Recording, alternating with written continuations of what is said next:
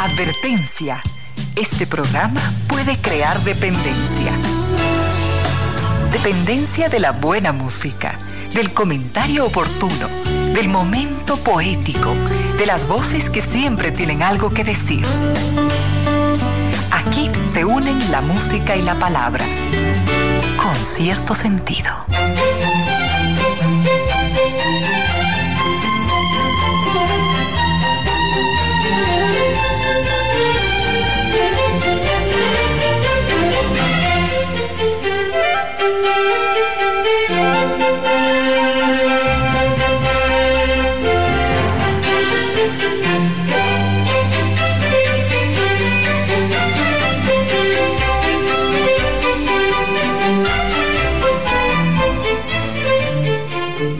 Bienvenidas, bienvenidos, gracias por sintonizar Radio Suceso 101.7, gracias por compartir estas horas de música, comentarios entrevistas y ojalá, ojalá al final de la jornada, como siempre, podamos imaginar con estos favores que la fantasía nos hace, podamos imaginar que hemos rendido un real, justo y merecido, merecidísimo homenaje a la inteligencia, a la sensibilidad, a la autoestima, a la confianza, a la alegría de vivir y siempre, siempre, a las ganas de luchar de todos, donde quiera que nos encontremos, a las ganas de luchar por una vida más digna en lo individual y en lo colectivo.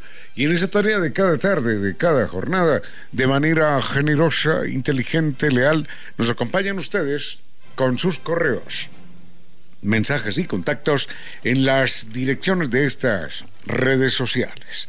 Recuerden nuestro correo electrónico es concierto sentido ecuador gmail.com. En Facebook nos siguen como concierto sentido. En Twitter mi cuenta personal es arroba Ramiro Díaz. En Instagram arroba Ramiro Díaz Velázquez. Al frente en controles está el doctor Vinicius Soria dispuesto a entregarnos la mejor música y llegamos hasta ustedes gracias a la presencia de estas destacadas empresas e instituciones que creen que la radio, en medio de nuestras humanas e inevitables limitaciones, la radio puede y debe llegar siempre con calidad y calidez.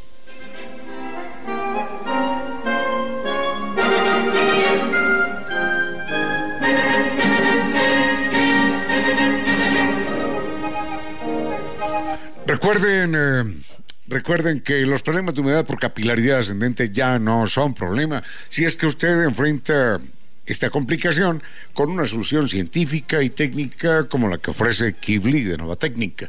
Recuerden, la garantía es de por vida. El mail es ecuador.novatecnica.com, la página novatecnica.com y dos teléfonos, 098 2600 588 y 098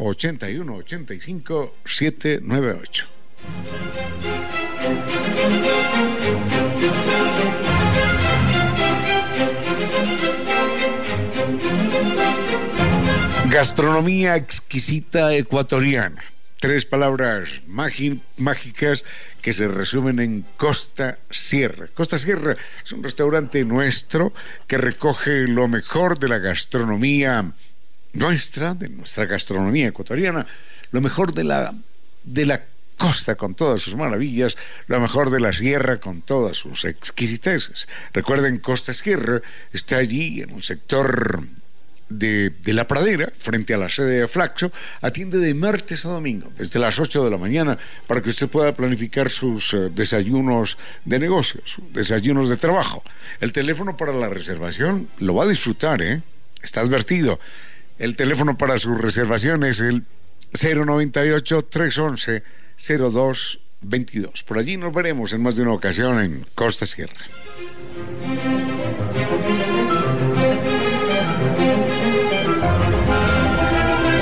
Cuando Internet ya no es Internet, cuando Internet ya no funciona, no existe, cuando es imposible navegar, la opción tiene que ser inteligente y es un Internet seguro de ultra alta velocidad. Recuerde, NetLife es el Internet tricampeón de los Speed Test Awards. Entre en la página netlife.es o llame al 3920 000.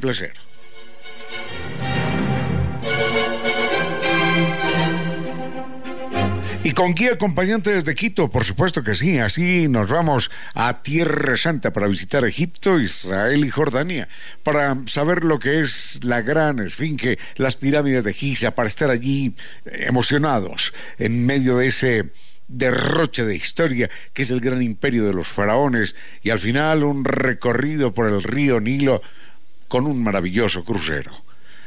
Luego, Reino de los Nabateos, Jordania Allí caminaremos por las más bellas ciudades de la antigüedad. Nos espera la ruta de la seda en Petra y vamos a sentir lo que es la emoción de, estar junto a los astros y bajo los astros en medio del desierto de Badirón.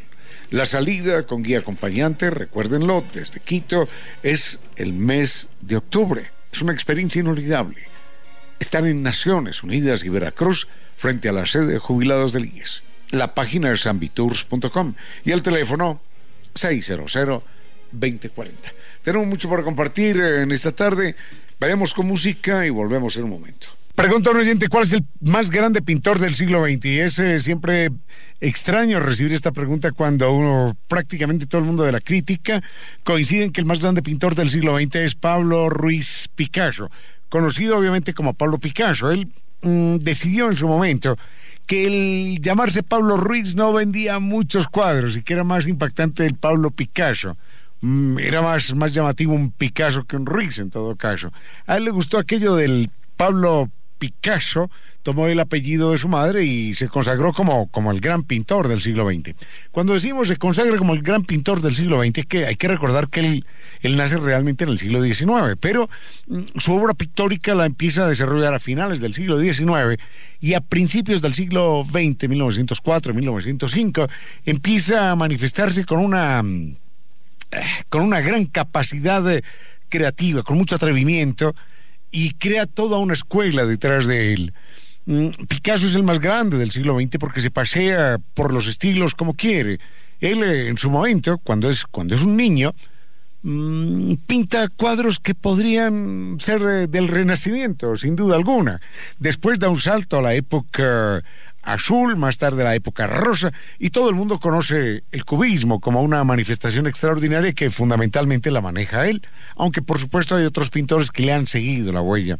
Mm, Pablo Picasso es eh, un personaje que rompe en el siglo en el siglo XX con todo lo que la pintura había establecido a partir de una pintura de un cuadro que se llama Le Demoiselle de, de Avignon, creo, de Avignon, sí, Le Demoiselle de Avignon. Eh, Avignon era la calle en la que él vivía y Le Demoiselle, es decir, las señoritas de Avignon, Le Demoiselle de Avignon, eran un grupo de jovencitas y otras quizás no tanto, que ejercían la prostitución en una casa eh, cercana a la cual él vivía y pinta unos cuadros que sacan eh, a la pintura de todo contexto, de, de, todo lo conocido hasta entonces, y no tiene inconveniente en dibujar a una señora con unas, con unas lágrimas eh, triangulares o a una mujer que, que estando de perfil uno le puede ver los dos ojos, las dos orejas.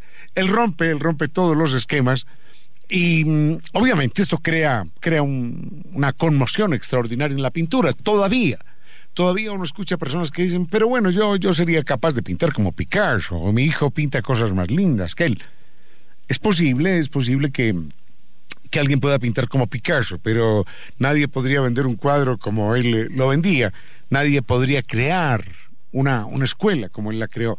Y en cuanto a eso de, de pintar como Picasso, habría que mirar toda la obra de él, no solamente los cuatro, los cinco cuadros que circulan por ahí como una muestra del del cubismo, sino todo su trabajo de pintor eh, no impresionista, sino figurativo. Son verdaderas obras maestras y las hacía desde que estaba pequeñito. Desde, de hecho, no se conocen cuadros de Picasso que uno pueda llamar cuadros infantiles en ningún momento de su vida. Hace un momento hacíamos una referencia a Pablo Picasso y recordábamos que él estaba más allá del bien y del mal en términos eh, de capacidad de, ruptura de los esquemas tradicionales de la pintura. Y señalábamos que de hecho, no se conocen cuadros infantiles de Picasso, no se conocen cuadros infantiles en el sentido de dibujos de niño.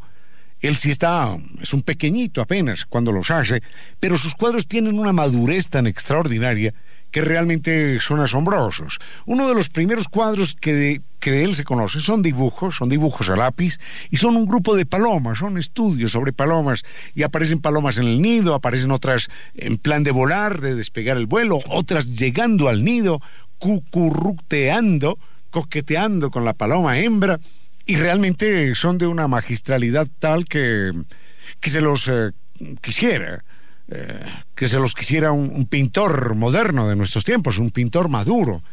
Así que la obra de Picasso es verdaderamente sorprendente. Él decía que cuando era niño nunca había podido dibujar, nunca había podido dibujar como niño, pero, mm, pero que le costó algo así como 80 años aprender a dibujar como como un infante, como un pequeño. Mientras tanto, él tiene unos cuadros verdaderamente extraordinarios. Él tiene eh, un hombre con una boina, tiene un cuadro que es de su propia familia, donde él utiliza a su padre como modelo y aparece como médico atendiendo a una enferma que está grave al lado de la cama, mientras él, que es un niño, está siendo cargado por una monja. Ese cuadro se llama Fe, Esperanza y Caridad y es el primer cuadro que Pablo Picasso exhibe en Barcelona en una exposición cuando él tiene apenas 14 años.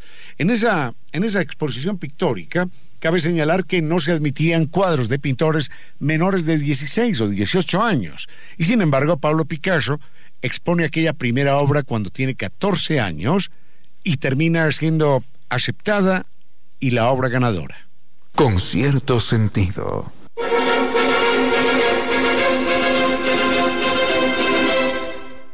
Alguien me pregunta sobre Fernando de Magallanes y me pide una biografía de él. Creo, creo que he leído una sola biografía de él, que es eh, la biografía escrita por Stefan Zweig. Stefan Zweig, escritor austríaco extraordinario, pintor, pintor digo yo, escritor, me quedé con Picasso, escritor eh, del siglo XX, escribió una obra que se llama Magallanes. Stefan Zweig es uno de esos grandes biógrafos del siglo XX y la obra de Magallanes que escribe que escribe Stefan Zweig es verdaderamente magistral. Siempre se dice que Magallanes es el primero que le da la vuelta al planeta Tierra. Sí se la da, pero pero completa o incompleta, como lo queramos mirar, completa en un sentido e incompleta en otro, porque él primero realiza un viaje que lo lleva hasta las islas Cebú. Luego se regresa y en el segundo viaje, en el sentido contrario, llega hasta las islas Cebú y avanza un poco más. Es decir, si sumamos, si sumamos la distancia entre los dos viajes, cuando llega a la isla Cebú y va más adelante, y el primer viaje que lo llevó hasta la isla Cebú, él sería la primera persona que en efecto le da la vuelta a la Tierra. Pero en el segundo viaje, él muere eh, en un ataque de indígenas, en un ataque de nativos, porque interviene por allá en una pelea, le dan un flechazo y muere de una manera muy dramática y dolorosa a las pocas horas. Realmente quien termina la primera vuelta al planeta Tierra en términos de comandante, recordemos que la expedición de, Magallanes era de tres barcos, mm, eran alrededor de 200 hombres y algo más, y el primero que le da la vuelta a la Tierra, que sale desde España, baja por el mar Atlántico, le da la vuelta a lo que conocemos como el estrecho de Magallanes, se enfila en dirección eh, norte, recorriendo las, las, las, costas chilenas y luego tiende hacia el Pacífico hasta dar la vuelta completa. El comandante que sobrevive a eso es Sebastián Elcano, que era un... No, no era un portugués, era un... Eh, era un vasco. Y hay que recordar que yo lo leí, no, lo leí, pero no estoy seguro de que, de que sea así, porque solo leí una, en una ocasión, una sola vez, y yo no lo podría garantizar en ese texto que leí decía que Sebastián Elcano era un hombre que no tenía piernas. No sé si será verdad o no. Pero en todo caso, imagínense, eh, ese, el integrante, el comandante, de un grupo de 10 o 12 personas que son los únicos sobrevivientes de aquella expedición que arrancó tres años atrás. No sé si es verdad que carecía o no carecía de piernas. Lo leí una vez, pero realmente esto duplicaría, sin duda alguna, su extraordinaria hazaña. A esta hora, recuerde que muchas veces las mejores historias de la vida son las que no se pueden contar. 15 horas, 33 minutos. Los otros animales tienen menos conflictos familiares que nosotros, los humanos. Cómo los previenen, cómo los solucionan.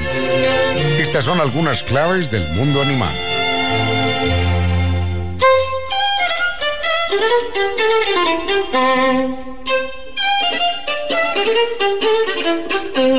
En los otros animales como en nosotros, los humanos, se presenta el mismo fenómeno.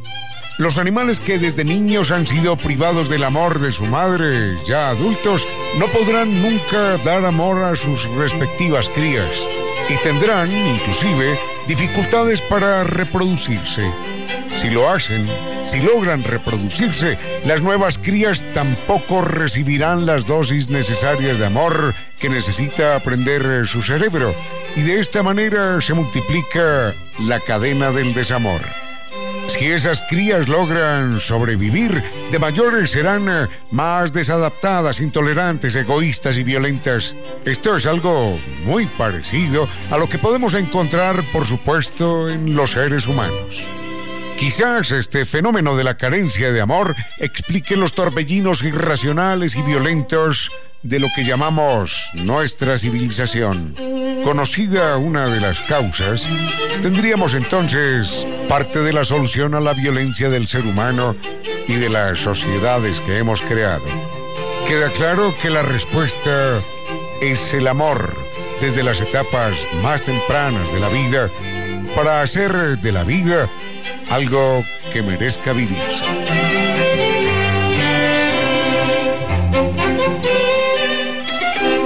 Los otros animales tienen menos conflictos familiares que nosotros, los humanos. ¿Cómo los previenen? ¿Cómo los solucionan? Esta fue una clave del mundo animal con su inteligencia y su racionalidad. Con cierto sentido.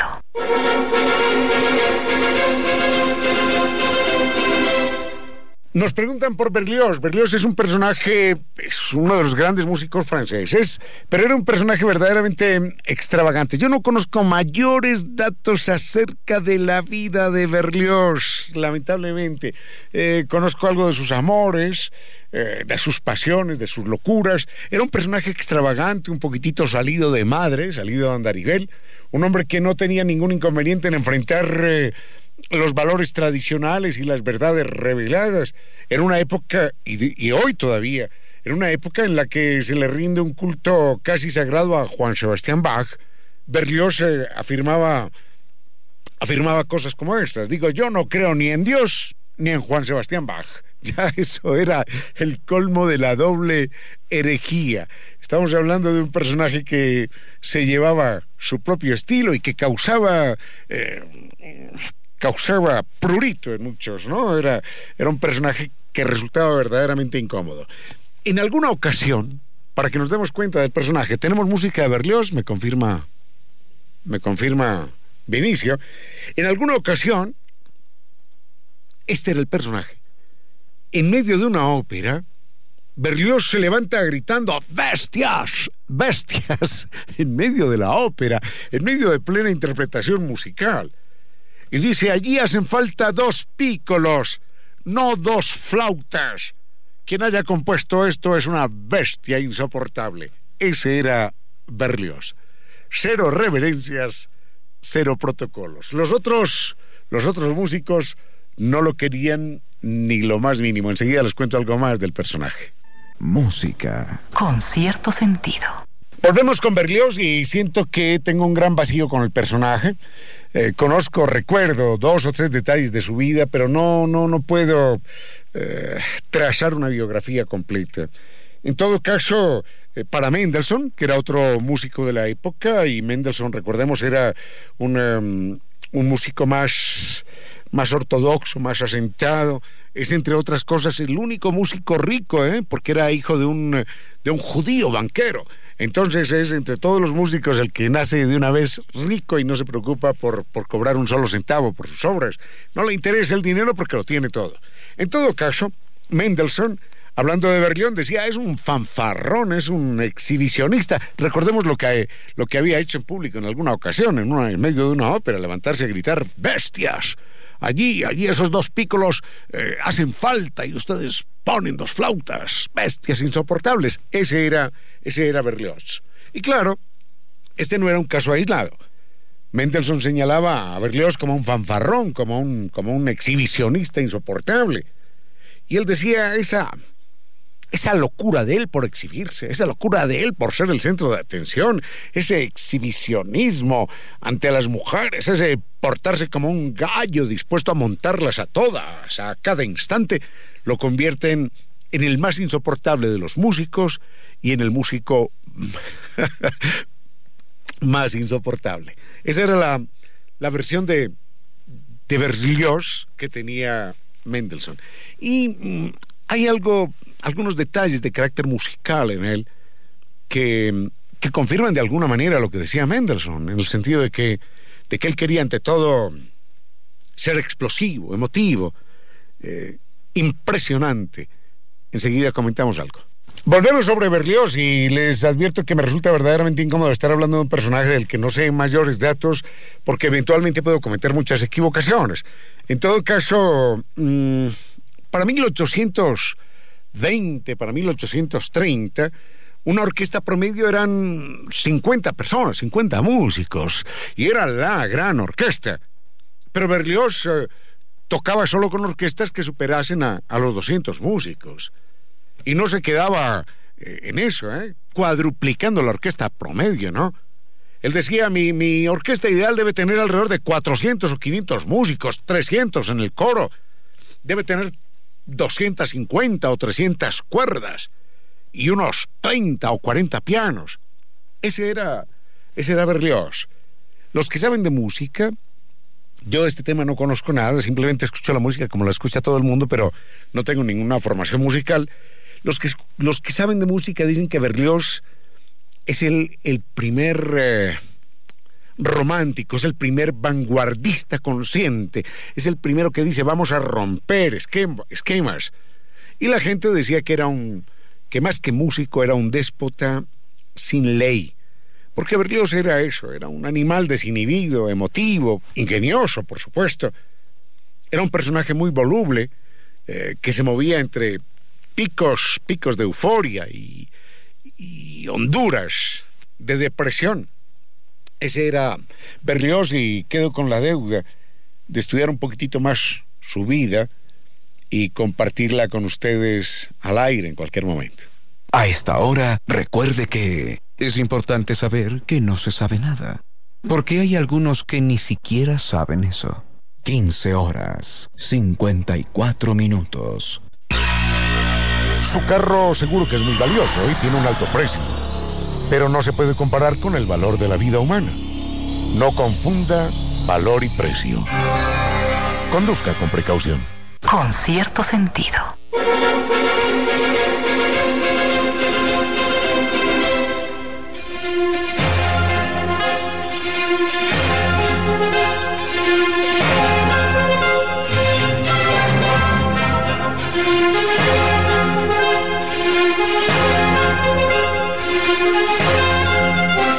Costa Sierra para disfrutar un excelente momento, un encuentro con nuestra gastronomía, con nuestra memoria, nuestra identidad, porque eso finalmente es nuestra gastronomía.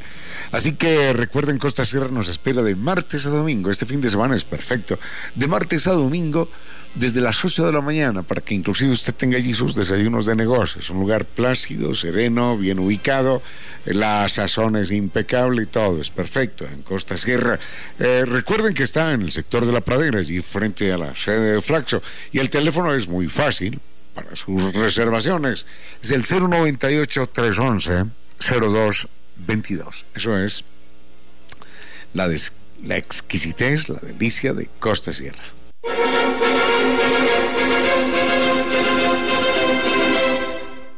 Esta es una pregunta que le han hecho creo que en tres ocasiones y yo no la puedo responder por mi propia cuenta, sino que acudo a, mm, a, lo que han dicho científicos verdaderamente respetables. ¿Quién es el hombre más inteligente en la historia de la humanidad? Habría que señalar el hombre inteligente mmm, conocido, ¿no? Porque quién sabe cuántos genios eh, habrán existido y no tenemos referencia de ellos.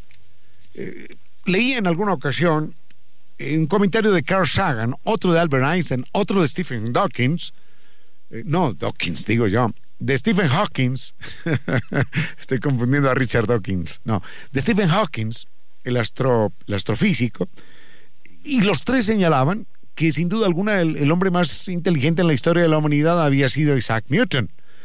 Y decían que, que la pregunta no debería ser quién es el hombre más inteligente en la historia de la humanidad, sino el segundo. Decían, de segundos hay miles, miles de personajes brillantes. Y el primero, Newton, por lo que consigue. Ahora, eh, señalábamos en algún momento también, refiriéndonos a Newton, que, que todo en su vida apuntaba a que nunca pudiera haber llegado a ser lo que fue, y sin embargo lo fue, por lo que vamos a comentar en un momentito.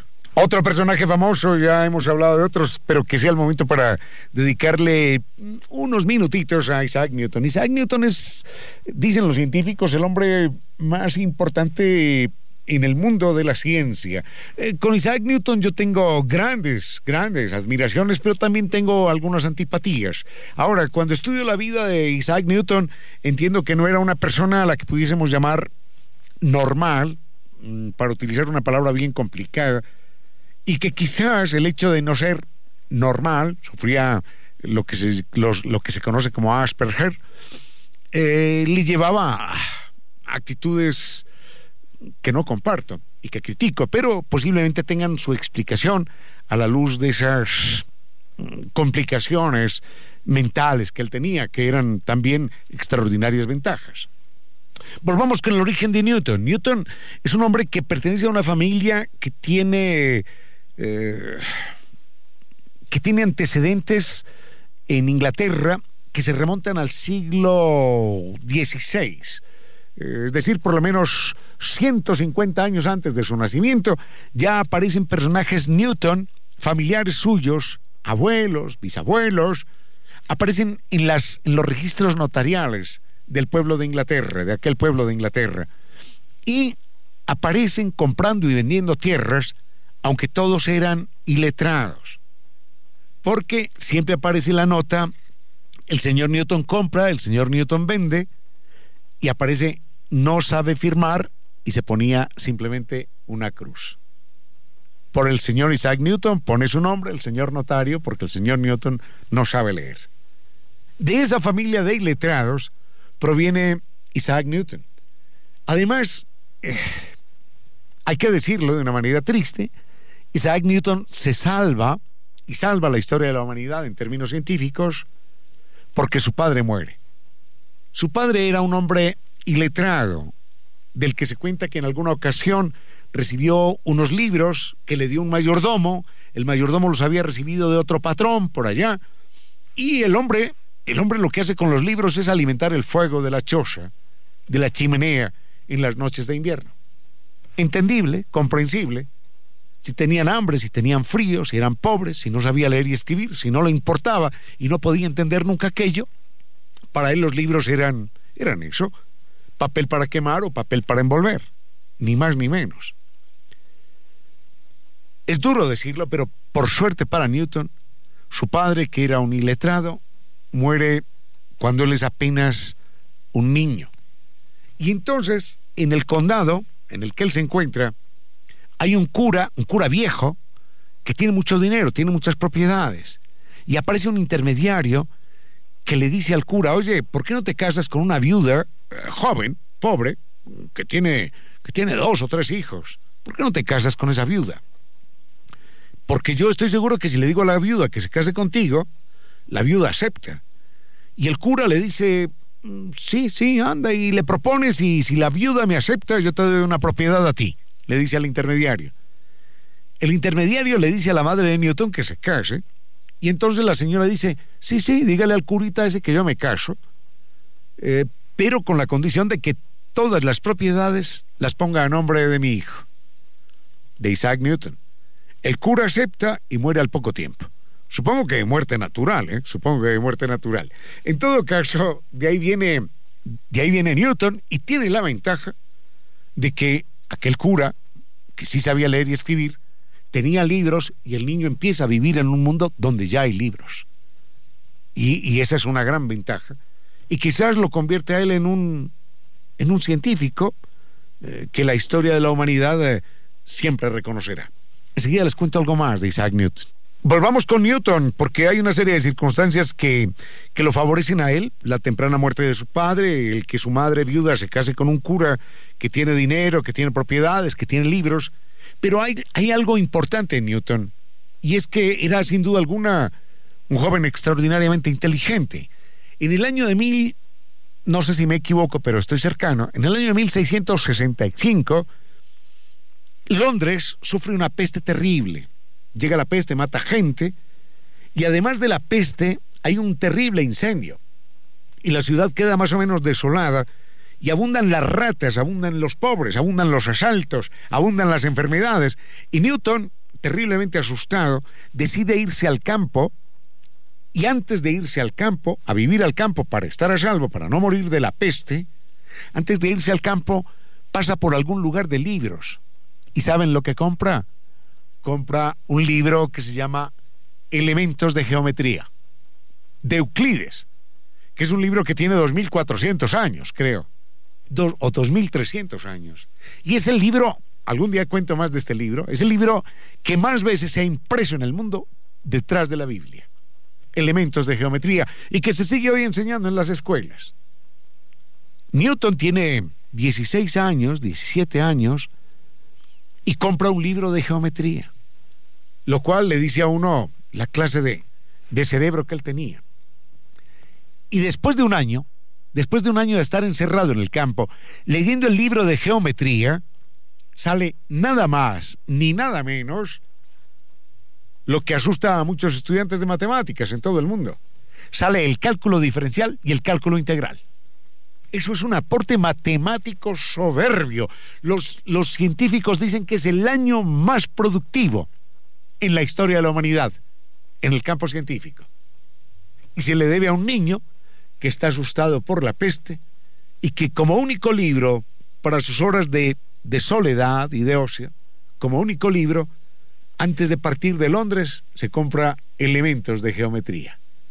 Yo me pregunto, ¿quiénes de nosotros hoy, yéndonos a Galápagos o yéndonos a, una montaña en el Chimborazo a descansar, quiénes de nosotros nos llevaríamos del libro, si es que algunos llevamos, nos llevaríamos del libro Elementos de la Geometría. Y aún llevándonos el libro, ¿quiénes de nosotros seríamos capaces de crear el cálculo diferencial y el cálculo integral? Ese era, ese era Isaac Newton. ¿Cómo no admirarlo? Pero claro, tiene también sus lados oscuros. Regresamos un momentito más con Isaac Newton, personaje admirable y admirado en la historia de la humanidad, particularmente en la historia de la ciencia, con una inteligencia difícilmente comparable. Por eso los científicos, cuando hacen una clasificación, cuando hacen un ranking de científicos, de personas brillantes, dicen el primer, primerísimo lugar es para Isaac Newton y esa pregunta tiene una respuesta clara. La que no tiene una respuesta muy clara es quién es el segundo hombre más inteligente en la historia de la humanidad. Es decir, Newton se lleva todos los laureles de entrada y no hay nada que discutir eh, frente a su nombre. Personaje admirable, sí, pero señalábamos hace un momento también que tenía mm, facetas oscuras. Los seres humanos estamos hechos de luces y de sombras. Eh, la parte más eh, complicada, inaceptable de Isaac Newton Mm, es el hecho de que cuando era director de la Casa de la Moneda en Inglaterra, él llevó a la horca a cerca de 18 personas por falsificación de monedas y de billetes. Esto es eh, verdaderamente horroroso. Se pregunta uno de qué está hecho un ser humano para mandar a la horca a 18 personas. Pero no a cualquier, eh, a cualquier tipo de 18 personas. Eran eran hombres, hombres del pueblo que estaban intentando de alguna manera ganarse un centavo para, seguro, para sostener a sus familias.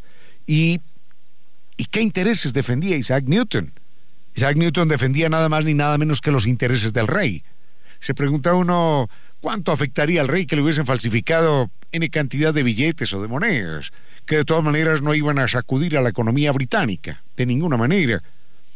¿Por qué los medios no daban para eso? Así que, bueno, era un delito, claro que sí, pero era un delito de gente común y corriente, pobre, por la subsistencia, sin matar a nadie, un delito para seguro para llevar la comida a su casa y para y, para afectar, o mejor, y para conservar eh, toda la bonanza económica del rey. Y para que sirviera como aviso y castigo, Isaac Newton ordena que se ahorque a 18 personas, no todas de golpe, sino en distintos momentos. Ese era Isaac Newton, un personaje que como todos los seres humanos tenía sus luces y sus sombras. Dejémoslo ahí y venimos con... Ah, nos preguntan por, por el uso del fuego. Bueno, no sé.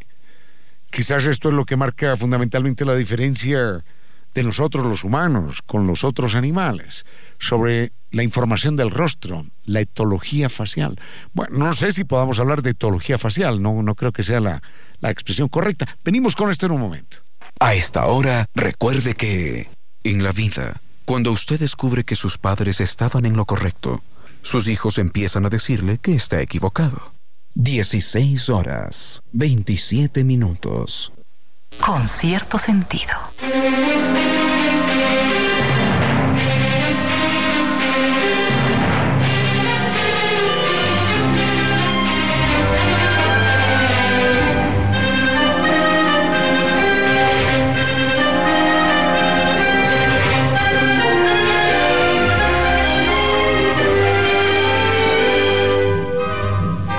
Problemas de humedad por capilaridad ascendente ya no tienen por qué molestar a nadie, no tienen por qué ser una fuente de gastos insufrible, porque ya la solución es real, con garantía de por vida. La ofrece Kivli de Nova Técnica.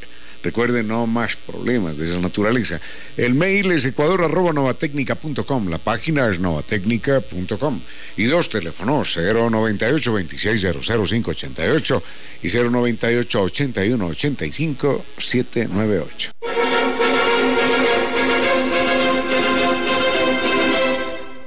Sobre el uso del fuego, pregunta un oyente, ¿cuál ha sido la importancia? Total, total. Si no fuese por el fuego, los seres humanos simplemente no existiríamos. Si no fuese por el fuego, no habríamos sido capaces de cruzar Siberia, no habríamos sido capaces de cruzar Alaska, no habríamos sido capaces de llegar a América. Eh, no, no, habríamos sido capaces de sobrevivir en muchas circunstancias. En el momento en el que descubrimos el fuego, tuvimos alejadas a las bestias, tuvimos la posibilidad de conservar alimentos, porque la carne y los granos, una vez cocidos, o relativamente chamuscados y quemados tenían más duración y esa posibilidad también, eh, la del fuego, eh, sin que el hombre primitivo lo supiera, mataba gérmenes y bacterias y permitía una mejor supervivencia de los seres humanos. El fuego eh, es, es sin duda alguna lo más grandioso que ha descubierto el ser humano. Y, en el momento en el que inventó la manera de, perpetuarlo, entonces se hizo dueño del planeta. Y con el fuego, y gracias al fuego, llegamos hoy a, la Luna, por ejemplo, y realizamos la carrera espacial. Todo lo que vemos, todo lo que vemos, es producto del fuego de una u otra manera. La ropa que tenemos puesta, la electricidad eh, que nos alumbra o que nos mueve, todo, los combustibles, todo finalmente es fuego. El problema es que el fuego tiene una, iba a decir una virtud, no, no es una virtud, una condición fatal, y es que desintegra las estructuras altamente complejas de la materia orgánica y las convierte en sustancias áridas, en sustancias, en sustancias inermes, en sustancias sin vida. Eso es el gran problema del fuego, que acaba con la vida. Lo puede conservar también, pero también, también acaba con la vida. Y tiene una ventaja, una ventaja no, una característica extraordinariamente complicada, y es que el fuego tiene la posibilidad de autorreproducirse. El fuego genera calor, y el calor a la vez genera más fuego. Y si alguien se pregunta, ¿qué complicación tiene esto? Simplemente le bastaría pensar en, en el cambio climático. Si el mundo, si el mundo se va a acabar, es por la cantidad de calor que generamos los seres humanos en todas nuestras actividades cotidianas.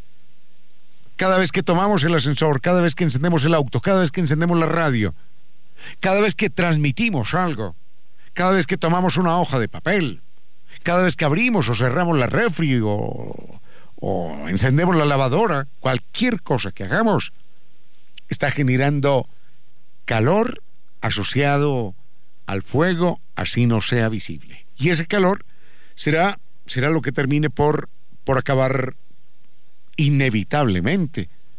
No es una posibilidad, es inevitablemente con la vida en la Tierra. Cerremos lo del fuego con una frase que no tiene nada que ver con eh, el vaticinio apocalíptico que hoy hacen los científicos.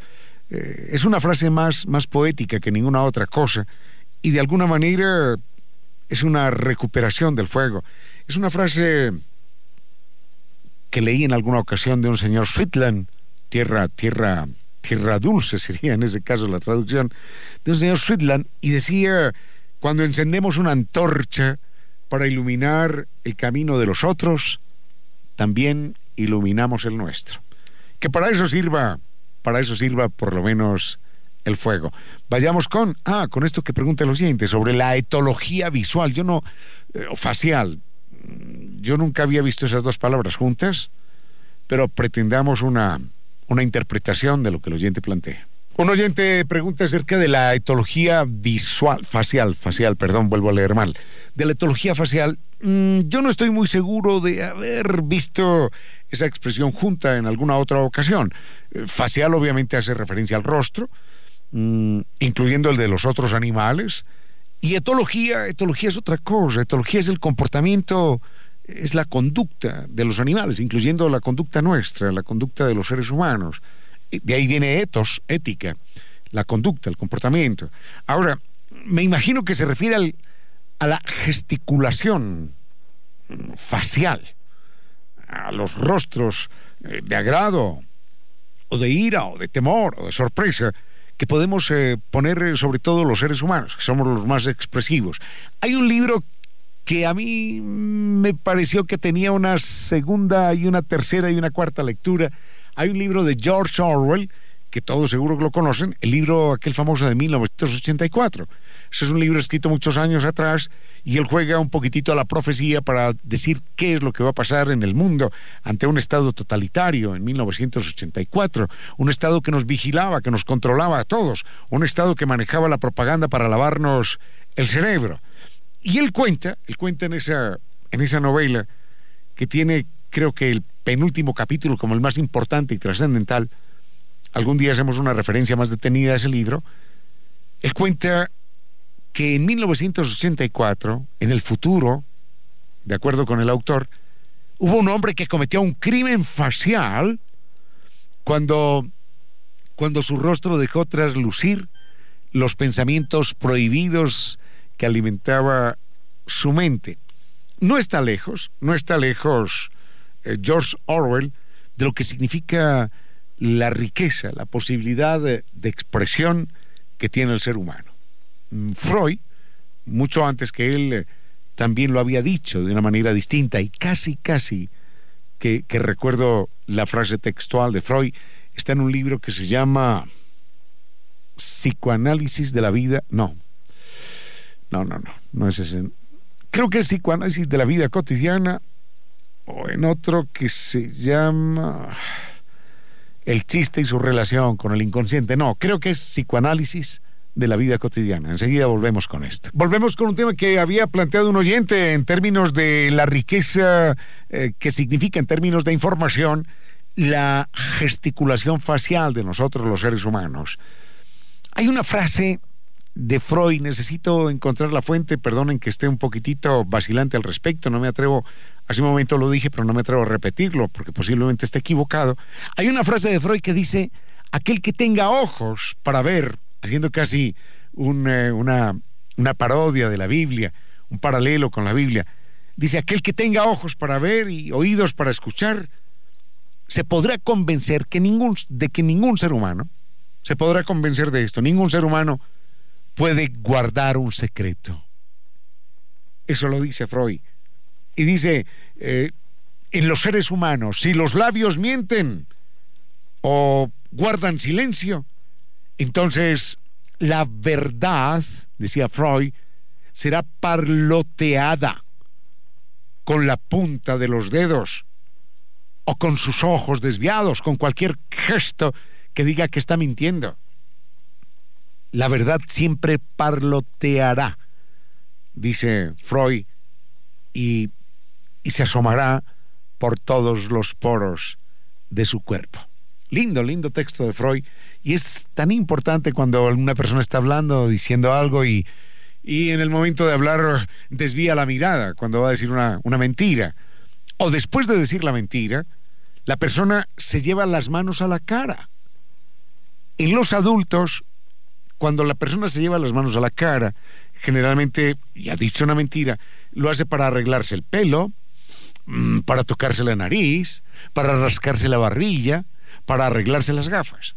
Y lo que sucede, dice Freud, es que desde niño, eh, desde niño, cuando uno era niño y uno mentía, enseguida se asustaba y lo primero que hacía era taparse la boca. ¿eh? Porque uno sabía que había salido a través de su boca una mentira. Y el niño miente y enseguida se tapa la boca. El adulto lo que hace es que miente y se quiere tapar la boca, pero ya no lo puede hacer porque se da cuenta, sería muy evidente. Pero ya no puede reprimir el gesto de la mano y entonces la mano se desvía a arreglarse el bigote, las gafas, a tocarse la barbilla, a, tocarse un poco la nariz o a arreglarse el pelo, que no es mi caso porque pelo no tengo. Vayamos.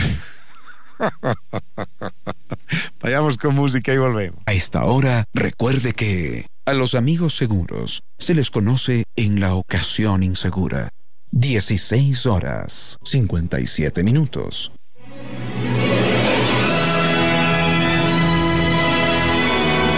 Y ahora, bienvenidos todos a un vuelo de música y palabra. Bienvenidos a este espacio con cierto sentido, con Reina Victoria Díez, para que disfruten un vuelo de música y palabra. El reloj ha marcado las cinco, queridos pasajeros, son todos bienvenidos a embarcarse en este vuelo, a despegar, a desplegar las alas de la imaginación, porque eso es lo primero que hacemos una vez que entramos a este espacio con cierto sentido. Nos desabrochamos los cinturones de la imaginación y empezamos a volar. Y siempre lo hacemos por lo alto, transitamos entre diferentes épocas, momentos, nos centramos en el hoy, en el mañana, en el ayer. Viajamos a lo largo de los siglos. También nos damos nuestras licencias para subir hasta los astros, enterarnos sobre otros universos quizás. O simplemente nos podemos dedicar a inventar historias como se ha hecho en, en la literatura, en los largometrajes, tantas cosas, tantas historias que tenemos por compartir, queridos amigos, y todo esto es posible gracias a ustedes que se mantienen en constante interacción, que nos hacen esas recomendaciones, sugerencias a través de nuestras redes sociales, Facebook con cierto sentido, Twitter arroba Reina Victoria DZ e Instagram arroba Reina Victoria 10. Vamos a ir con algo de música a cargo del doctor Giovanni Córdoba y continuamos. Seguimos, queridos amigos, vamos con algunos temas que ustedes nos han propuesto. Me decían que hace no mucho estuve centrada en la gerontofobia, en efecto, así fue. Y mm, habíamos pasado brevemente por el tema de la gerontofobia, no nos habíamos detenido como para ampliarlo, darse el tiempo que merece, porque la gerontofobia está cada vez más presente en este mundo imago, donde las imágenes priman, donde todo lo mm, visual, superficial, está siempre muy presente y se le entrega una importancia enorme. Dentro de todo ese contexto hemos desarrollado muchísimo miedo al paso del tiempo, a que aparezcan por allí unas líneas de expresión, que mm, quizás la coloración del cabello cambie, siempre existe mucho miedo a ese paso del tiempo y que es algo que nos sucede. A fin de cuentas, qué lindo, qué bello que existan las líneas de expresión porque eso quiere decir que hemos sonreído bastante, que hemos estado expresivos, porque nuestro cuerpo también habla. Y lo que está sucediendo ahora en torno a la gerontofobia es que muchas de las decisiones que tomamos en relación a nuestro cuerpo terminan por afectarnos o enfermarnos quizás, porque en ese afán de querer frenar el paso del tiempo para que no se haga evidente que el cuerpo está envejeciendo, nos afectamos nos vamos a encontrar con un sinnúmero de testimonios que dan mm, noticia de esta realidad, que nos dicen cuánto puede llegar a afectarnos y que quizás deberíamos reconsiderar la concepción que se tiene sobre el paso del tiempo en nuestro cuerpo. A veces parecería que pasamos por alto esas consecuencias, pero quizás, solo quizás, si es que escuchamos los testimonios de celebridades, de personas que se han sometido a más de una cirugía para frenar el paso del tiempo, quizás esa perspectiva cambie un poquito o quizás la presión por la imagen disminuya. Enseguida podríamos conocer algunos de esos testimonios de aquellas personas que son consideradas como célebres que también presentaron esta gerontofobia. Qué alegría saber que podemos conectarnos aquí en el Ecuador y en el resto del mundo. Nos escribía Fabricio Rivera, él nos está escuchando desde Madrid, España. Muchísimas gracias por darse ese tiempo para compartir con nosotros. Y decíamos que ahora es muy extendido este miedo al paso del tiempo, a que se note, que aparezcan esas líneas de expresión en el rostro, que haya quizás em, como ojeras, que haya bolsitas en los ojos y dentro de todo ese afán por, por mantenernos jóvenes, terminamos por afectarnos. Una de estas actrices, que es ya toda una leyenda, se llama Jane Fonda, ha manifestado en más de una ocasión este arrepentimiento que ha sentido por haberse sometido a la cirugía estética. Porque dice que a raíz de un estiramiento facial que ella se hizo, empezó a sentirse distinta, pero no distinta cómoda, sino que sintió que su rostro empezó a, a deformarse, que mm, después de ese punto tenía la necesidad de hacerse más de una intervención porque nunca estaba conforme. Y dice que a partir de toda su experiencia, ella considera que lo ideal sería trabajar desde la juventud. Que los jóvenes comprendan que es un proceso normal del cuerpo, que no hay por qué tener miedo a ese envejecimiento y que la edad sí es un número, pero no es tan relevante, sino que es mucho más importante la salud, cómo está nuestro cuerpo. Eso por una parte, ese es uno de los varios testimonios. Nos vamos a encontrar también con otros de modelos principalmente que se han visto muy afectadas por toda la presión, por todo lo que implica el mantener el estereotipo de belleza para estar en una pasarela de modas. Entonces ahí está mm, una top model de apellido evangelista que mm, hace no mucho, fue el año pasado, decidió hablar sobre el tema.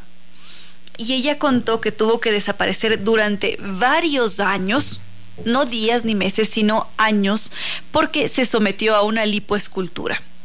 Y esa era la promesa de que ella mantendría su figura esbelta, pulcra, perfecta, y finalmente ese tratamiento estético la dejó inhabilitada y perdió toda su carrera, todas sus oportunidades y esto no era lo que se esperaba, pero su cuerpo terminó por estar deformado en ese afán por no dejar notar el paso del tiempo o los cambios que se producen en el cuerpo y mucho más en nosotras mujeres porque mm, allí las hormonas también hacen lo suyo.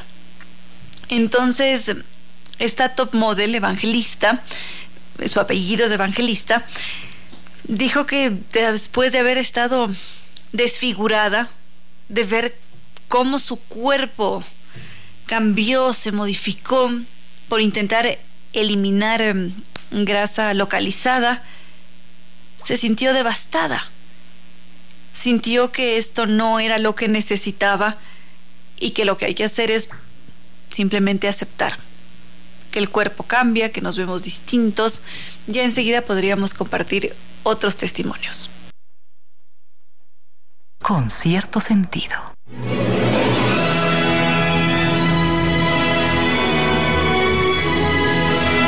Acabo de recibir un mensaje muy bello. Nos dicen aquí que que les entusiasma a veces ver cómo las canas ya empiezan a tomarse el pelo y también nos dicen que hay ciertos cambios que tienen que ser tomados con mucho amor y templanza. Qué lindo mensaje que nos transmite Alex. Muchísimas gracias. Y es así, siempre con mucho cariño, con mucho amor. Porque eso marca una diferencia. Si nos encontramos con otras celebridades que también han sufrido con estos cambios del cuerpo, está Courtney Cox, que es una de las protagonistas de esta serie famosísima, Friends. Y es una mujer que ahora habla con mucha facilidad, abiertamente, sobre todo lo que ella hizo para mantener su imagen, para modificarla, y dice que se arrepiente, se arrepiente de haber pasado por el bisturí, mm, se arrepiente de haber buscado esa eterna juventud que no es real. Entonces, ella particularmente se sometió a más de un tratamiento estético y mm, dice que al comienzo se veía y decía, ay, sí, tengo por aquí un cambio, mm, esto parece que, que sí me gusta, esto, esto no. Pero su, su afán por conseguir una juventud eterna era mucho más fuerte y dice que muchas veces ella no comprendía por qué sus más allegados le hacían comentarios diciéndole estás distinta, pero no se te ve tan bien. Y ella se mantenía pinchándose la cara, haciéndose más de un tratamiento, hasta que finalmente todo cambió. Se dio cuenta de qué hablaban sus familiares, su gente querida, y empezó a comparar cómo era antes, cómo soy ahora, por qué la gente está hablando de mí. Y fue así como ella finalmente decidió parar. Y así como hay mujeres que se han sometido a tratamientos estéticos, también hay algunos hombres que están en el mundo del cine, cantantes, que también han manifestado esta inconformidad, este hecho de sentirse mm, destrozado, porque a veces por intentar arreglarse la nariz mm, termina por haber alguna consecuencia y luego es más complejo intentar reparar e-, ese daño, el desorden que se produce en el rostro o en la zona intervenida a raíz de algo que quizás no era tan necesario. Más ejemplos. Podríamos pensar quizás en Jessica Simpson. Ella es otra mujer que se arrepiente empezó a inyectarse un gel en los labios para darles mucho más volumen. Lo hacía en repetidas ocasiones hasta que se dio cuenta de lo falso que se veía. Afortunadamente ella dice que con el tiempo empezó a desaparecerse, sí se quedó algo afectada, pero le impactó esta necesidad que ella tenía de, de mantenerse joven o de querer mm, tener labios más... Mm, grandes. Y algo similar sucedió con una de las hermanas, no recuerdo sus apellidos, esto es muy complejo, de estas hermanas, Kardashian. Una de ellas también empezó a obsesionarse con los labios, se inyectaba constantemente gel hasta que llegó un punto en el que su rostro empezó a deformarse y tuvo que tomar cartas en el asunto para detener esa situación. Hay mucha crítica respecto a este tema y podríamos compartirla dentro de poco. A través de Instagram nos recuerdan a Sabina sobre este tema, sobre el paso del tiempo, la edad. Y Sabina cuando dice cada noche me invento, todavía me emborracho, tan joven y tan viejo, like a Rolling Stone. Muchísimas gracias por estar en sintonía. Algunos están por ahí disfrutando de Carpenters.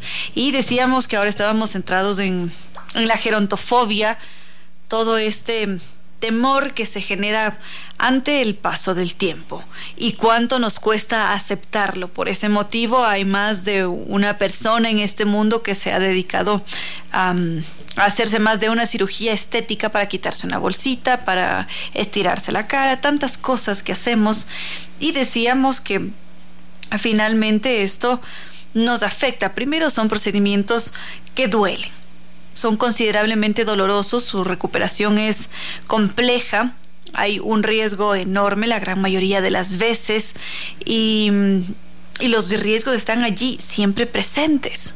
Y a veces hay que hacer retoques con el paso del tiempo, es decir, nuestro cuerpo va a reaccionar de diferentes maneras. Puede que no suceda nada, como puede que sí. Pero en todo caso, estos testimonios, como el de Nicole Kidman, que seguramente muchos la recuerden, la admiren, que es ganadora de un Oscar por esta actuación que tuvo representando a Virginia Woolf en esta película Las Horas. Ella a regañadientes reconoce cuán afectada quedó después de haberse aplicado Botox.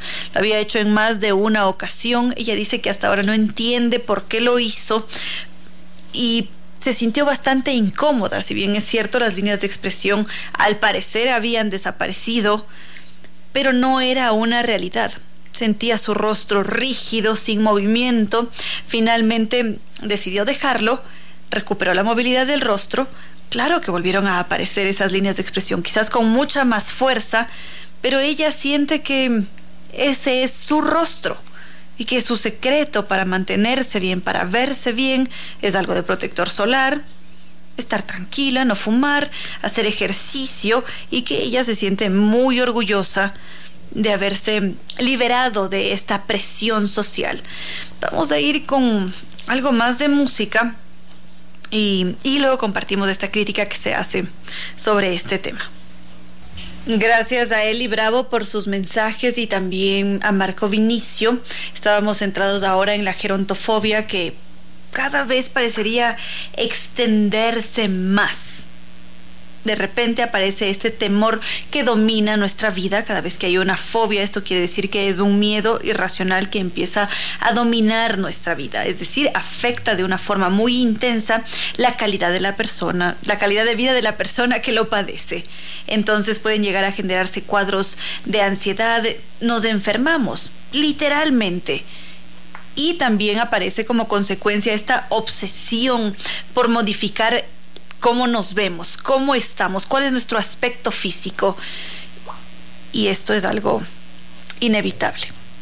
Y parecería que es algo reciente, pero ha estado presente desde hace mucho tiempo atrás, porque esta obsesión por no envejecer ha inspirado varias obras de la literatura, también obras del cine y seguramente de muchas otras artes.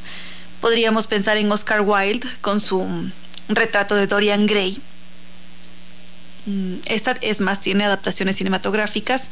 Por otra parte, está esto también en, bueno, en las fábulas y en cinematografía está esta, este ser malvado que decide raptar a la princesa Rapunzel y que la tiene por allá encerrada en una torre con el afán de prolongar su propia vida. Hay más de un mito, más de una historia que se relaciona con este tema de la gerontofobia. Pero en todo caso esto quiere decir que es algo que existe. Está presente en nuestras sociedades porque es un temor irracional a envejecer. Y como ya lo habíamos mencionado, supone un problema, porque afecta la calidad de vida de quien lo está padeciendo.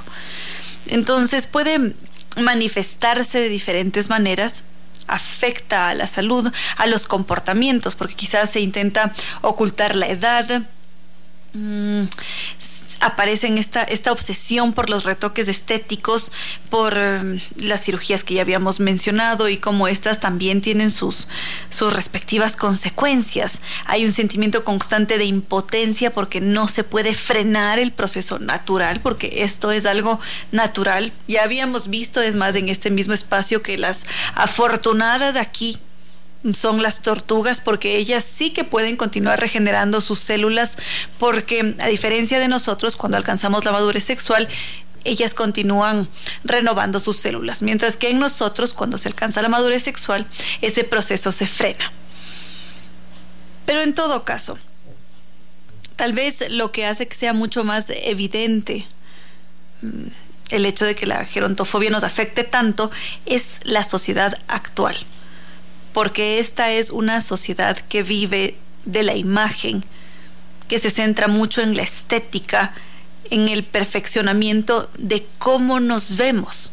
Existe una idealización de lo que es eh, la juventud, de cómo deberíamos vernos, y existe también de alguna manera un estereotipo negativo que, mm, que se relaciona con la madurez y la vejez. Y está reflejado en diferentes aspectos, no solamente en cómo nos vemos físicamente. Hace no mucho conversaba con, con un oyente de este espacio que a sus 48 años se quedó sin trabajo por la edad, una persona muy capaz, preparada, con toda la energía y con todas las ganas de, de entregarse a ese mundo laboral, con hijos, que simplemente no podía trabajar por la edad. Entonces existe este temor por los daños, también por el aspecto físico, y, es allí cuando esto nos lleva a preguntarnos, o quizás a hacer un balance, a pesar, esto es realmente relevante en la vida, existen otros aspectos, tranquilamente podríamos hacer un trabajo de introspección para poder reconocer cuáles son esas cualidades, esos valores internos que tenemos como seres humanos que van mucho más allá de la imagen o de la edad que tenemos. Otra cosa que quizás podría ayudar a aportar en este tema es valorar también la vida, el presente, lo que estamos viviendo ahora, entrenar la cabeza. Ayer conversábamos sobre el entrenamiento que le podemos dar a nuestro cerebro para que éste se relaje cuando nos encontramos con estos pensamientos recurrentes que terminan por afectarnos. Y por supuesto centrarse en que lo más importante y el gran privilegio de esta vida es la salud. Imaginemos por un instante que no podemos ver. Y sé que algunos de ustedes no pueden hacerlo el mundo se percibe de una forma totalmente distinta. Y en ese otro escenario ya no está tan presente esa imagen. Existen otras sensaciones, otras percepciones. ¿Cómo nos conoceríamos sin vernos a los ojos? Quizás tocando las manos, tocando el rostro, sintiendo cuál es la textura del cabello. ¿Es de rizado? ¿Es lacio? ¿Sedoso? Largo, corto, la forma del rostro. Bueno, creo que podríamos dejar allí el tema porque tenemos que recibir a nuestro entrevistado de hoy y estamos atrasados. Con cierto sentido.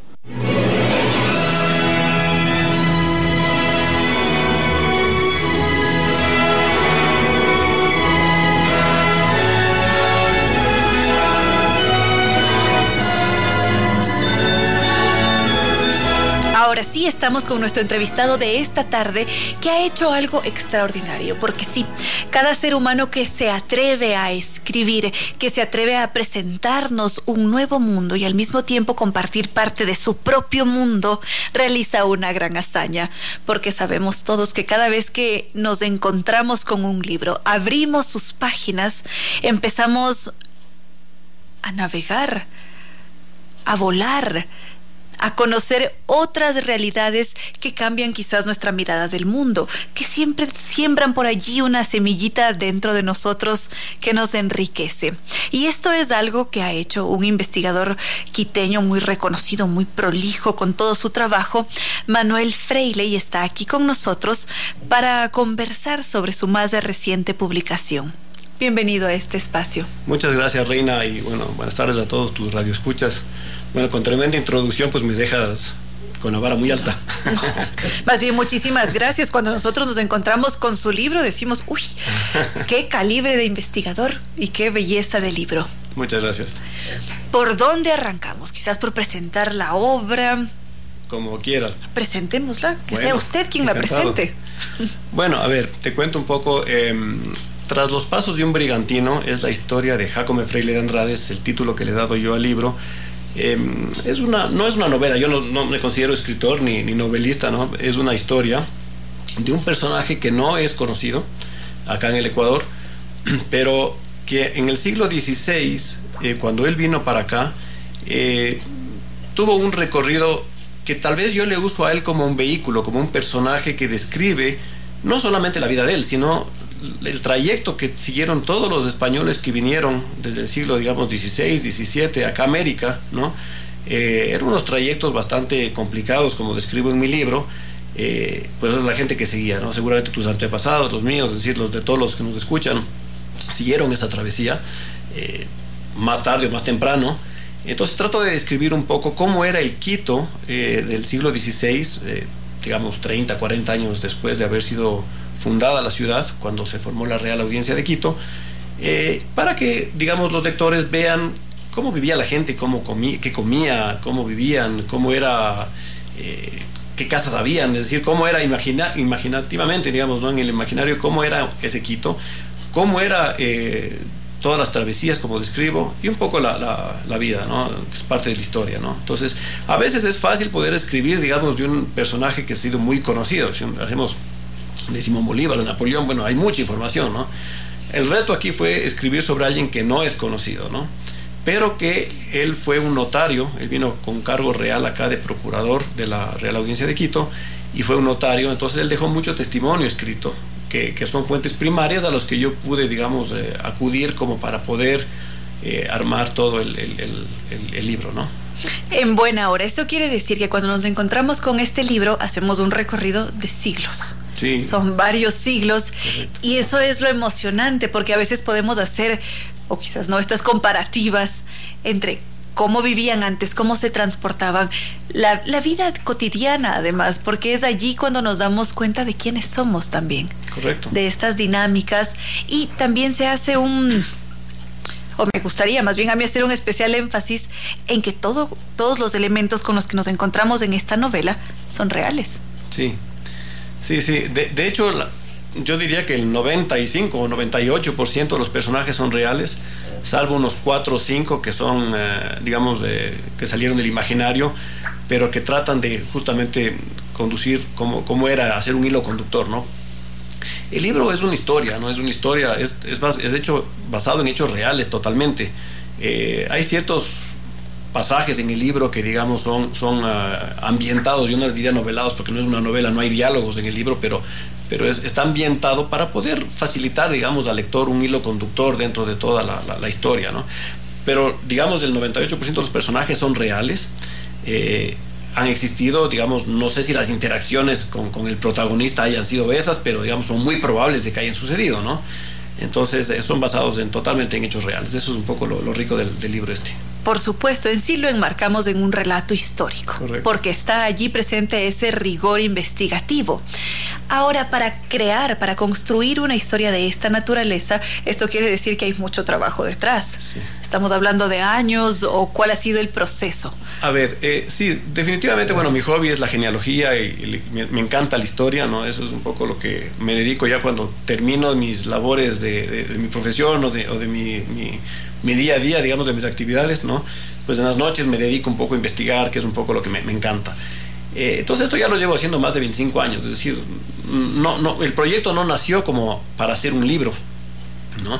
Lo que el proyecto salió como investigaciones de este personaje, que es un antecesor mío y, más de 800 familias que, que, tengo yo, al menos registradas acá en el Ecuador, o sea que muchos descendemos de, este, este matrimonio que vino acá, pero eh, nació como, como una investigación eh, personal, digamos, ¿no? Y, el rato que empecé a tener ya demasiadas piezas de un rompecabezas, dijo, bueno, ¿qué hago con todo esto? O sea, ¿cómo hago algo que transmita un interés y que la gente diga, bueno, con esto puedo aprender un poco, eh, entender cómo era la, época, cómo era algo de historia, ¿no? Armando las piezas de un rompecabezas que, que las piezas las fui armando. O sea, el proyecto no fue, voy a hacer un libro y voy a investigar para hacer un libro. No, ya tenía la investigación, ahora ya, ¿qué hago con todo esto? Voy a hacer un libro. ah, muy bien. Pero esto quiere decir que ha resultado del juego también. Sí. De intentar eh, conectar cabos, conocerse también. Sí, sí. Ahora, y esto es algo que usted acaba de mencionar, y es cómo generar ese interés, cómo conectar con las generaciones actuales, cómo nos interesamos por aquello que sucedió hace siglos atrás y que se mantenga todavía vigente. Quizás usted se encontró en un momento dado con algún inconveniente, con algún bloqueo. Mm, algo. Ah, sí, a ver, no, no tanto eso, sino más bien eh, yo creo que, bueno, primero hay una falta de interés, digamos, en, la juventud ahora, ¿no? hay muchos, digamos, los, los chicos ahora no tienen mayor interés por la historia, ¿no? Entonces creo que es una manera de, abrir eso. Otro tema importante es de que por lo menos, digamos, en la escuela o en el colegio, en mi época, ¿no? Nos enseñaron una historia que en el fondo era muy parcializada, ¿no? Una historia que los españoles eran los malos de la película y conquistaron y generaron todo un trauma. Entonces, un poco en lo que yo trato de hacer en el libro es dar un mensaje, decir, bueno, oigan, si queremos nosotros avanzar como sociedad, tenemos que dejar todas esas taras mentales del pasado y que de los 500 años y que de la conquista y todas las cosas que nos frenan como sociedad, ¿no? Eh, venía pensando justamente en el carro mientras, mientras venía para acá a la entrevista, decía, es, triste como nosotros en Latinoamérica y en el Ecuador también siempre estamos pensando o le echamos la culpa a alguien, ¿no? Es decir, no, que los países desarrollados son los que están en deuda con, con Latinoamérica que España está en deuda con Latinoamérica, que, que por los temas de la conquista, que las, em, los empresarios están en deuda con los obreros, que, o sea, todo el mundo está en deuda con nosotros y nosotros en el fondo no, no, son esas taras mentales que no nos dejan avanzar ¿no? Eh, hacia, hacia adelante como sociedad. Entonces, de la manera que entendamos la historia como lo que es, sin parcialidades, creo que podemos dar un paso hacia adelante y construir una nueva historia. ¿no? Es un poco lo que trato de, de, de, hablar en el libro, no, no, con esas palabras, pero un poco un mensaje. ¿no? Es más, en la dedicatoria y en la introducción hablo un poco de que no, no, no conviene juzgar el pasado. A veces caemos mucho en juzgar el pasado con los ojos del presente. Decimos, no, qué horror la conquista, qué horror la Inquisición eh, española, qué horror muchas cosas, ¿no?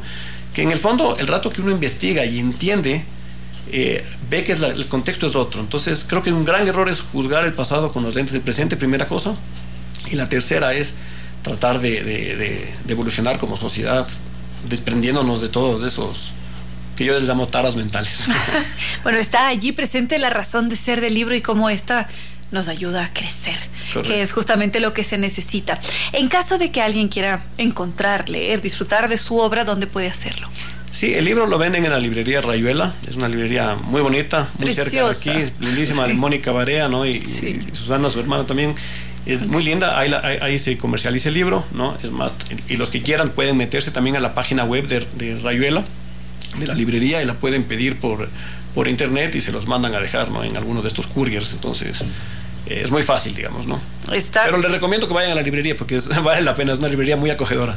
Muy linda, además de ellas dos son amigas de este sí, espacio, así sí, que sí, qué alegría que allí podamos encontrarla. No, yo les agradezco a ellas mucho porque me dieron el espacio, digo, yo no soy escritor, no soy nada, entonces yo le presenté a Mónica un proyecto, me dijo, bueno, vamos a ver de qué se trata, le gustó la idea y mira, ya estamos donde estamos, ¿no? Entonces, muy, muy simpático. Y en buena hora, que siga creciendo, por favor. quizás con miras a que la obra transite por el exterior, que llegue a España, quizás. Bueno, ya he mandado unos cuantos ejemplares, mi hermana vive allá y me ha pedido para mandar y algunos también, pero bueno, obviamente pues mandar siempre es un poco más difícil.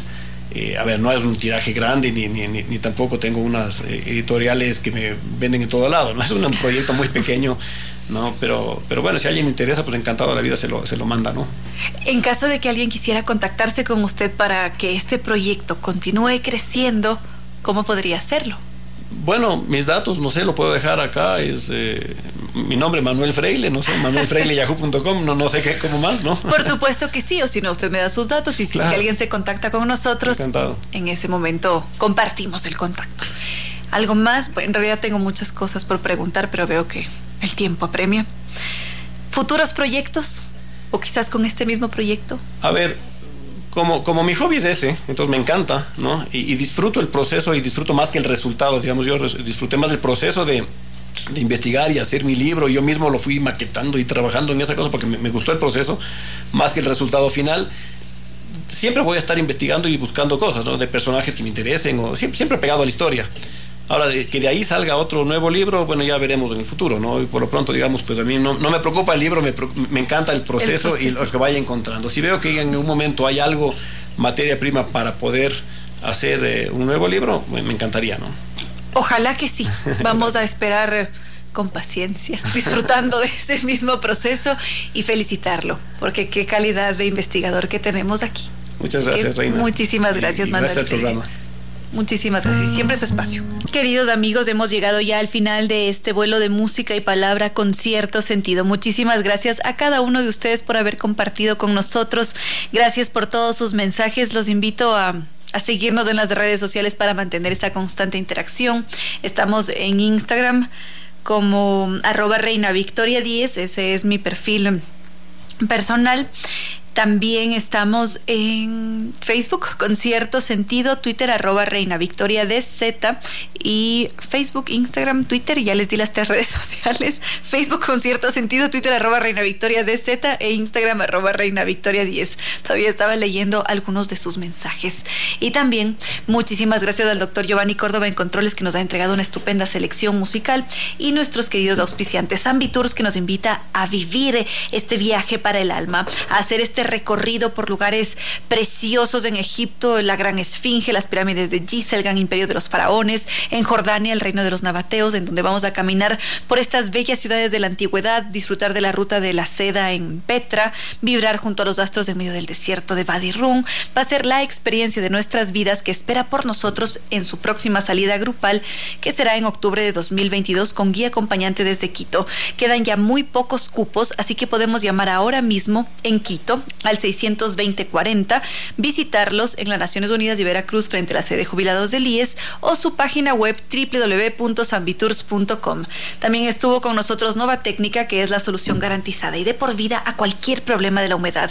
Ellos actúan como lo haría un doctor, van a nuestro hogar y le decimos adiós a ese gran quebradero de cabeza que es la humedad. Para contactarnos con ellos, sus teléfonos 098 2600588 o 098 81 85 798, su correo ecuador arroba novatecnica.com y su página web www.novatecnica.com.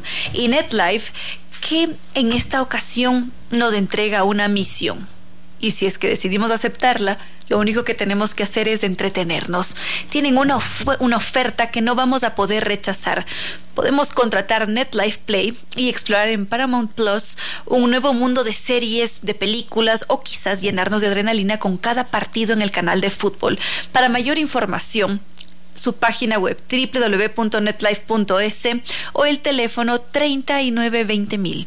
NetLife son el número uno y son mucho más que Internet. Y por supuesto el restaurante Costa Sierra, que está allí en la pradera E747 con 20 años, con más de 20 años de experiencia en gastronomía ecuatoriana, con una carta muy amplia, variedad de platos, del caldo de patas, mm, los langostinos, los ceviches, mixto de camarón, de pescado, tantos, tantas variedades por disfrutar una de sus especialidades, el seco de chivo y la chicha de arroz. Así que son todos bienvenidos a disfrutar de esa carta tan variada que tiene Restaurante Costa Sierra. Están abiertos de martes a domingo desde las 11 de la mañana hasta las 5 de la tarde también es posible disfrutar de sus desayunos y para hacer pedidos y reservaciones lo podemos hacer a través del teléfono 098-311-0222. Y ahora sí, no queda más que decirles que no fue más por hoy, que los queremos mucho y que mañana miércoles volveremos a volar.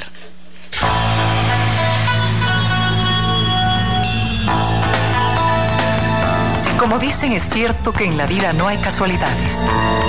Piense, ¿por qué escuchó usted este programa? Tal vez escuchó aquello que necesitaba o tuvo la sospecha de esta luz dentro de su propio ser. Una gota de agua, un corazón que late, semilla en su memoria, un remanso en medio de sus prisas, una voz que aliente su esperanza, una pluma para sus alas algo de eso hemos querido ser. Aquí, en Concierto Sentido, con Ramiro Díez. Y Reina Victoria Díez.